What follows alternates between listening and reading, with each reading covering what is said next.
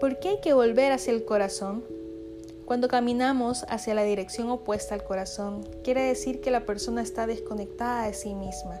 Y cuando nos desconectamos de sí mismos, vamos a la deriva en la vida, desorientados, perdidos, porque el corazón es la brújula que nos guía en el viaje de la vida, pues en el corazón están todas las respuestas a las grandes preguntas de nuestra existencia. Esas respuestas a las grandes preguntas no están en la lógica racional del ego, solo se encuentran en el corazón.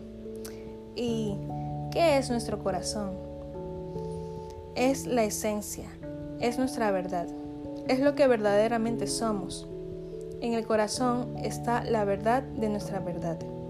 Cuando nos desconectamos de nuestro corazón, nos desconectamos con la divinidad.